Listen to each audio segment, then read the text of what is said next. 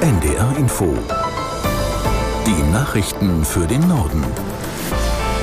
Um gleich 17.31 Uhr mit Martin Wilhelmi. Bildungspolitiker haben mit Sorge auf die Ergebnisse der neuen PISA-Studie reagiert.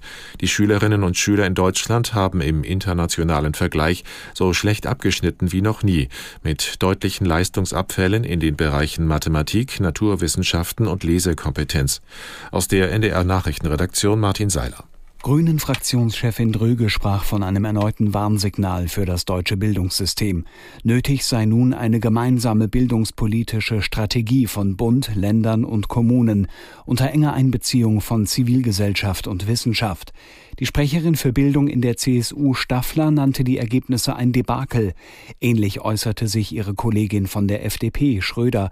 Von einem Schock könne allerdings keine Rede sein, denn PISA stehe am Ende einer Reihe von Negativschlagzeilen im Bildungsbereich, so Schröder. Der Abwärtstrend habe sich bereits vor der Corona-Pandemie abgezeichnet. Bundesbildungsministerin Stark-Watzinger räumte ein, dass der Handlungsbedarf im Bildungssystem größer nicht sein könnte. Es gehe darum, Schulen moderner zu machen und der Vielfalt an Talenten und Leistungen in den Klassen gerecht zu werden. Auf der UN-Klimakonferenz in Dubai versuchen die teilnehmenden Länder weiter, sich über die künftige Nutzung fossiler Energien einig zu werden. Mehr als 100 Staaten, darunter Deutschland, fordern, einen globalen Ausstieg aus Kohle, Öl und Gas zu vereinbaren. Vor allem Öl- und Gas exportierende Länder verhindern dies. Jakob Meyer aus Dubai über eine weitere Studie, die einen mangelnden Fortschritt im Kampf gegen den Klimawandel dokumentiert. Die Forscherinnen und Forscher untersuchen, wie weit man kommen würde, wenn man die Pläne der einzelnen Regierungen wirklich umsetzt beim Klimaschutz.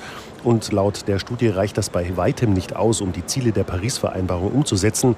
Wenn man die Pläne der Regierungen umsetzen würde, so wie sie derzeit auf dem Tisch liegen, dann würden wir bei einer Erderwärmung von etwa 2,5 Grad Ende des Jahrhunderts rauskommen. Und auch Deutschland kommt in der Untersuchung nicht besonders gut weg, weil es äh, neue Infrastrukturen für fossile Brennstoffe unterstütze. Einmal durch den Bau von Flüssigerdgasterminals und weil debattiert wird darüber, dass man Gasförderung im Ausland unterstützt. Ungeachtet internationaler Kritik setzt Israel seine Angriffe im Gazastreifen fort. Das Militär sprach vom intensivsten Tag seit Beginn der Bodenoffensive gegen die Hamas. Im Norden gebe es heftige Kämpfe, im Süden des Gebiets seien Soldaten nun auch im Zentrum der Stadt Khan Yunis, teilte das Militär mit.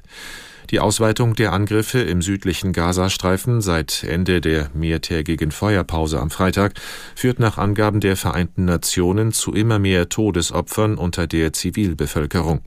Hunderttausende Zivilisten waren nach Aufforderung Israels aus dem Norden in den Süden geflüchtet, um dort Schutz zu suchen. Laut Medienberichten gab es auch Raketenbeschuss aus dem Gazastreifen Richtung Großraum Tel Aviv.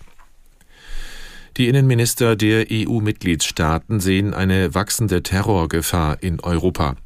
Bei einem Treffen in Brüssel sagte Bundesinnenministerin Faeser, der jüngste Messerangriff auf einen Deutschen in Paris zeige, wie akut die Gefahr durch islamistischen Terrorismus derzeit sei. Der Krieg in Nahost verschärfe die Lage zusätzlich. EU-Innenkommissarin Johansson sieht vor allem während der kommenden Feiertage ein enormes Risiko von Terroranschlägen. Um besonders gefährdete Orte wie Gotteshäuser besser zu schützen, kündigte sie zusätzlich 30 Millionen Euro an. Bundesfinanzminister Lindner hat im Haushaltsstreit erneut Steuererhöhungen abgelehnt. Bürger und Unternehmen zusätzlich zu belasten, wäre bei der aktuellen Wirtschaftslage töricht, sagte der FDP-Chef in einem Interview mit dem Bayerischen Rundfunk. Aus Berlin Jan Zimmermann. Neue Ausgabenprogramme, die über Kredite finanziert werden müssten, würden die Bekämpfung der Inflation gefährden. Ein klares Nein kommt von Lindner auch in der Debatte um eine Änderung der Schuldenbremse. Für den Haushalt 2024 kann er sich nicht vorstellen, nochmal die Notlage zu erklären, um die Schuldenbremse aussetzen zu können. Die Hürde für einen Notlagenbeschluss liegt nach dem Haushaltsurteil des Bundesverfassungsgerichts hoch, erklärte Lindner. Im Haushalt 2024 klafft laut Lindner eine Lücke von 17 Milliarden Euro. Ruanda und Großbritannien haben ein neues Abkommen zur Migrationszusammenarbeit unterschrieben. Es sieht vor, dass Großbritannien tausende Asylbewerber nach Ruanda schicken darf. Dies soll Migranten davon abhalten, den Ärmelkanal von Europa aus in kleinen Booten zu überqueren. Im Gegenzug erhält das afrikanische Land Geld für die Unterbringung und Versorgung von abgeschobenen Menschen. Der oberste Gerichtshof in London hatte im November eine erste Vereinbarung gekippt, weil die gegen internationale Menschenrechtsgesetze verstieß. Die neuen Regeln sehen unter anderem vor, dass Asylbewerber von Ruanda aus nicht in Länder abgeschoben werden dürfen, in denen ihr Leben oder ihre Freiheit bedroht sind. An Bayerns Schulen und in Behörden soll künftig das Gendern verboten werden. Das kündigte Bayerns Ministerpräsident Söder in seiner ersten Regierungserklärung der neuen Legislaturperiode im Landtag an.